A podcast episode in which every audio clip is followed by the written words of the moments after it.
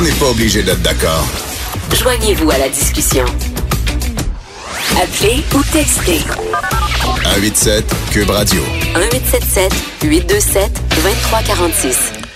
Lundi, vous vous en souvenez, c'était l'incendie qui a ravagé pas en totalité, bien sûr, mais en grande partie quand même la cathédrale Notre-Dame de Paris. Et depuis, euh, beaucoup d'analystes, beaucoup de commentateurs réfléchissent à la symbolique de Notre-Dame, euh, ce que ça représente pour la France, ce que ça représente pour le monde, ce que ça représente pour les athées, ce que ça représente pour les pour les chrétiens, ce que ça représente en termes euh, artistiques, ce que ça représente en termes de, de symboles. Et parmi ces réflexions, ben comme d'habitude, une des plus intéressantes, c'est celle de Christian Rio dans Le Devoir, qui a écrit un texte fabuleux, empreint de poésie, qui s'intitule Notre-Dame la France. Bonjour Christian. Bon, bonjour Sophie, vous êtes trop gentille. Non, je suis pas gentille, je suis vrai. comme disait euh, comme disait Sade, je pense, ou en tout cas quelqu'un de pas ah, fréquentable comme ça. Là. Alors, les gens euh, vrais sont pas fréquentables. ouais, c'est ça, ces gens-là sont pas fréquentables. Alors, euh, Christian, c'est important de réfléchir justement à la, à la, symbolique de ce que représente Notre-Dame de Paris, parce que, comme tu le dis dans ton texte, il y avait des catholiques, des juifs, des athées, des agnostiques qui s'inquiétaient et qui étaient même en pleurs dans certains cas réunis euh, à travers le monde devant ces, ces images-là. Pourquoi est-ce que Notre-Dame euh, a une telle symbolique, une telle force d'attraction? Écoutez, euh, moi, ça m'a frappé. vous savez, lundi, quand quand on a appris, quand on a vu que des fumées s'élevaient au-dessus du toit de Notre-Dame, ben, je me suis précipité. bon, j'ai la chance d'avoir une ligne de métro qui me conduit là presque directement. En, en 20 minutes, je peux être là. Et donc, et ce qui m'a frappé, effectivement, c'est de voir l'émoi que Notre-Dame de Paris créait chez des catholiques, évidemment, ça, on s'y attendait. D'ailleurs, certains se sont mhm. mis à prier spontanément. Chez des athées, hein, qui me disaient, moi, je suis athée, mais Notre-Dame de Paris, c'est le cœur de la France, c'est moi, mhm. c'est la France, c'est euh, des Juifs. Donc, des, des gens, des gens, des agnostiques, des gens, des gens de partout. Et donc, c'est, c'est, assez fascinant. C'était quelque part, on le savait, mais vous savez, le réaliser puis le toucher, c'est, c'est, c'est toujours différent. Et donc, on a compris là que Notre-Dame de Paris était à la fois euh, je dirais, le, à la fois le cœur de la France des catholiques, mais aussi le cœur d'une identité française mm-hmm. qui est liée nécessairement et obligatoirement à l'histoire de la chrétienté. On peut être athée, on peut être agnostique, on peut être tout ce qu'on voudra, euh, et euh, Fabrice Lucchini l'a dit magnifiquement. Le soir même, il avait un spectacle. Il l'a dit le, soir même. Euh, je ne suis pas chrétien, vous n'êtes pas chrétien, on n'est pas chrétien, mais la France est chrétienne. Oui. Ah, tiens, tiens, on a, on, on a tout le monde de toutes les religions de, de ou, ou, ou, sans religion, on a, on a découvert tout à coup qu'effectivement, on avait des racines catholiques. Même les Juifs se sont dit, merde, on a des racines catholiques. Ben, c'est ben drôle parce que, ben, c'est ça. En fait, euh, vous regarderez, tu regarderas les images, euh, Christian, euh, en ligne. Mais Patrick Bruel était ici en studio à Cube Radio quand il a appris et qu'il a vu en direct les ah images. Bon, ben, ben lui est non seulement juif, mais très, c'est ça exactement, juif séfarade, très fier de son héritage très, euh, euh, en, très toujours prêt à, à dénoncer l'antisémitisme qui qui euh, qui règne en France et qui est en, en montée et en, en, croissance. Eh ben, il était tétanisé complètement devant ces images-là. Donc, ça, c'est clair que ça va au-delà de la religion, mais en même temps, c'est pas une négation de la religion. C'est-à-dire que on peut au-delà des religions, s'inquiéter pour Notre-Dame de Paris, tout en reconnaissant que Notre-Dame de Paris est un profond symbole de chrétienté.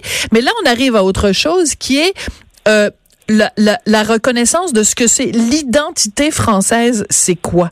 Et c'est intéressant de, de, de, de s'y attarder dans le contexte actuel où euh, on a par exemple au Canada un premier ministre, Justin Trudeau, qui dit ben le Canada sera peut-être le premier pays post-national où le mot nationalisme a des connotations de plus en plus négatives. Or là, on découvre quelle est l'identité nationale de la France. Ça ne ben pouvait pas arriver à un meilleur moment. Ah, absolument. Et voilà. Oui, on a, on a toute la pendant pendant pendant toute l'année, on a des discours, ce euh, sur l'identité, euh, est-ce qu'on est post-moderne, on a chacun notre identité. Tout à coup arrive un événement, un événement crucial, fondamental, et tout le monde, tout le monde, hein, juifs, musulmans, euh, athées, agnostiques, catholiques, tout le monde se retrouve autour de cet événement-là. Et ça prouve quoi? Ça prouve qu'il y a une identité nationale. Oui. Il y a une vraie identité nationale française. Euh, ça se serait produit au Québec, je pense qu'il se serait produit la même chose. Mais ça prouve que effectivement il y a une identité nationale. Les gens nous disent, je, me souviens très bien, je m'ostinais toujours avec André Pratt à l'époque qui disait oh l'identité nationale c'est un mythe.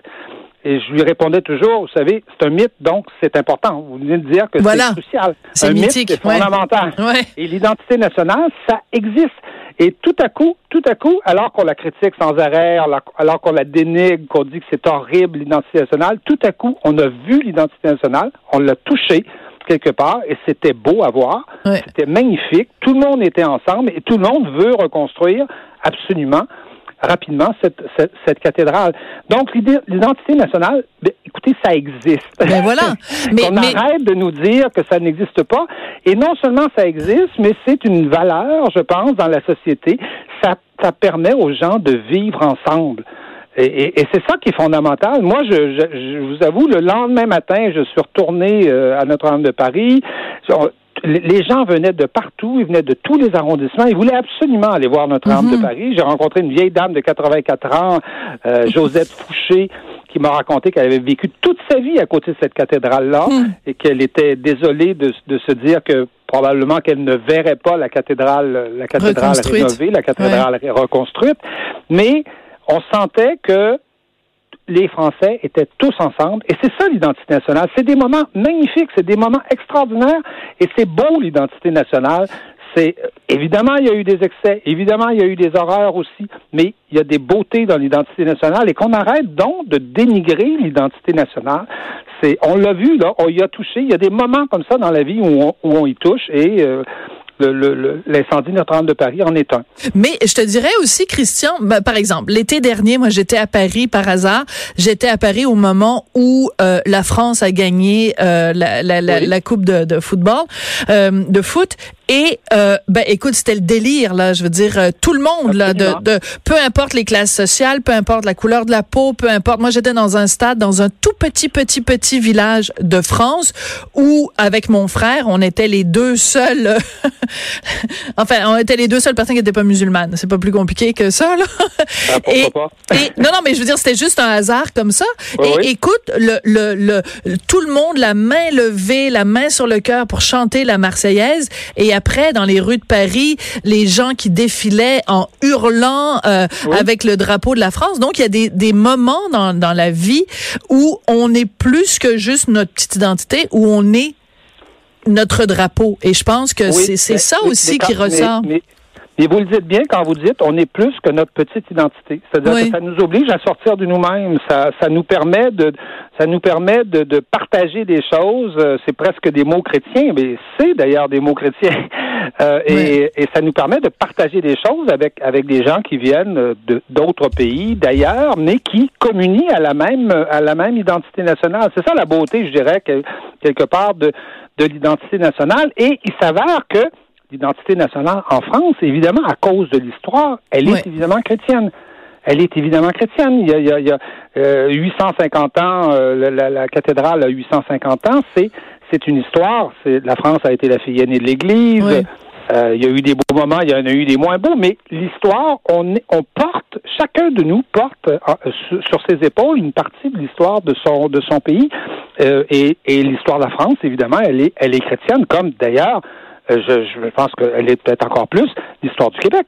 Oui. profondément chrétienne. Et donc, on, peut, on peut communier à l'identité nationale. On peut être juif, on peut, on peut être agnostique, on peut, on peut être catholique et communier à une identité nationale qui, évidemment, est tributaire de l'histoire de la chrétienté. Mhm. Évidemment.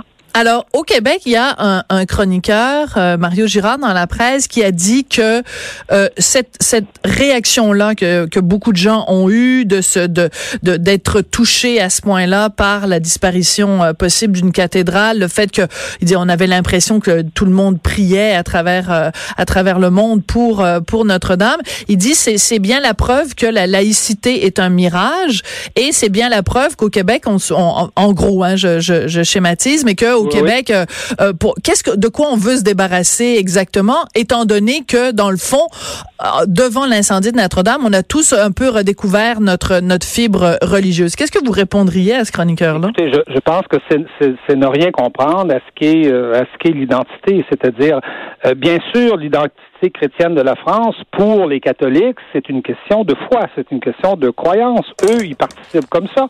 Mais pour un athée, l'identité chrétienne de la France, c'est des valeurs, c'est une histoire, c'est des, c'est des grands moments. C'est un patrimoine? Oui, c'est un patrimoine, c'est la beauté, c'est la beauté euh, inscrite euh, dans la pierre, c'est les gargouilles de Notre-Dame, c'est mm. ça l'identité. Ça peut être la même chose, exactement la même chose. Jean-François Colussimo, qui est un qui est un qui est un qui est un théologien, était sur toutes les sur tous les plateaux, mm-hmm. mais il parlait pour tout le monde. Il parle euh, à ce moment-là, il parlait à la fois pour les pour les catholiques, il parlait à la fois pour les athées et pour et pour les agnostiques et, même pour les pour les juifs. Et donc cette identité-là, elle, elle dépasse quelque part les, les croyances, les croyances de chacun. Voilà. Et, et, l'opposer à la laïcité, c'est quelque part un peu ridicule parce que, dans le fond. un peu beaucoup. C'est beaucoup parce que dans le fond, vous l'avez écrit d'ailleurs, c'est dans, dans, le fond, c'est c'est c'est quelque part le la chrétienté et le catholicisme qui a dit que ce qui appartient à César appartient à César, etc. Vous savez, donc donc on peut séparer l'État de de, de, de, de, la religion, de l'Église. Et la France a toujours été, ben oui. toute, l'histoire de la France a été une rivalité entre, entre l'État et, et, Rome. Et, et l'Église, euh, contrairement à notre, à notre histoire à nous, où Rome a toujours été présente, sauf à partir, euh, évidemment, des années 50, de la Révolution tranquille, où là, on s'est détaché, justement, de Rome. Et donc, on peut être à la fois laïque, totalement laïque, mais en même temps communier complètement à, une identité qui, évidemment, est celle, est celle, est celle qui est tributaire de la chrétienté. Voilà. Et de toute façon, les euh, même, je pense, c'est euh, Jamila Benhabib sur son compte Twitter qui a sorti une très belle citation de Victor Hugo, donc euh, qui, qui, a écrit le roman Notre-Dame, inspiré bien sûr de, de, la cathédrale, et, et qui disait et qui était profondément croyant et profondément laïque. Comme quoi, on peut parfaitement être les deux. Et évidemment, parce que je cherche à la retrouver, je n'y arrive pas parce que je suis nulle en informatique et que en moment, même moment où je vous parle, j'essaie de me connecter sur mon ordinateur. Mais la citation de Victor Hugo, c'était quelque chose comme l'église chez elle et l'État chez lui. Euh, genre, chacun dans sa chambre à coucher, puis ça va bien aller. moi, je, je, connais des tas de, des tas de, de, de, catholiques en France qui sont, euh, qui sont vraiment des croyants, qui vont à la messe, qui pratiquent tout ça, mais qui sont totalement laïcs, qui sont complètement laïcs parce que ce sont des, ce sont des chrétiens, ce sont des catholiques qui ont compris que quelque part la religion, la religion n'avait pas besoin des instruments de l'État. Elle pouvait se détacher. Bien résumé. C'était quelque chose qui allait, qui allait chercher l'individu, qui allait, qui allait, qui allait rejoindre plus profond que ça, et que dans le fond, valait mieux être laïque au niveau de l'État et, et, s'intéresser aux choses les, plus, les choses sérieuses quelque part pour eux en tout cas du moins. Mais mais mais mais tu parlais tout à l'heure Christian de ce que c'est l'identité française et que les gens justement ont comme euh, euh, euh, eu un ressaisissement de se dire bon ça y est c'est ça c'est ça la France. Mais justement ce qui fait partie profondément de l'identité française c'est la laïcité. C'est c'est comme inscrit dans leur ADN là. C'est alors ils sont quand dans les flammes de, de, de Notre-Dame la laïcité française est pas partie en feu là est pas pas n'est pas, pas affaiblie par la disparition de, Notre-Dame du tout, là. Absolument pas. Vous, euh, vous, vous, regardiez sur le, sur le sur le parvis de Notre-Dame la conférence de presse le soir même du, du drame. Vous aviez Emmanuel Macron, euh, Anne Hidalgo. Euh, c'est pas c'est pas de la c'est pas de la c'est pas de la couenne de catholique ça. C'est pas, mais non. Pas, du tout. Mais vous aviez monseigneur bon qui est de, de, de j'ai plus qui de je me suis, petit je crois qui était là et donc Absolument pas. C'est au contraire la laïcité, c'est ce qui nous permet de vivre ensemble. Voilà. nous permet de sortir de nos tribus quelque part, hein, parce qu'on vit facilement dans des tribus. Si on a, si on n'a pas ça, si on n'a pas la nation, si on n'a pas la laïcité qui va avec, eh bien on on va régresser dans nos tribus. Puis qui, qui est-ce qui va, qui va, qui va l'emporter après tout ça? Ben c'est c'est l'Empire. C'est ce qu'on appelle l'Empire, parce que quand on est dans nos tribus, ben, il y a un gouvernement qui s'installe au-dessus. Ça peut s'appeler l'Europe, ça peut s'appeler euh, euh, l'Amérique. Mais voilà, ça peut s'appeler la mondialisation. Il y a que les nations pour sortir les gens à la fois de leur tribu et leur permettre aussi de, de résister à, à, à, la mondialisation. Oui, très intéressant. Christian, merci beaucoup. Je vais juste terminer euh, avec une citation que, que, enfin, un internaute anonyme que tu cites dans ton texte de ce matin dans Le Devoir, qui est magnifique.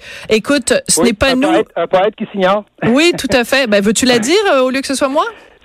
Ben, il, il, a dit c'est pas c'est pas nous qui allons reconstruire Notre-Dame, c'est Notre-Dame qui va nous reconstruire. Mais je trouve que tout est là.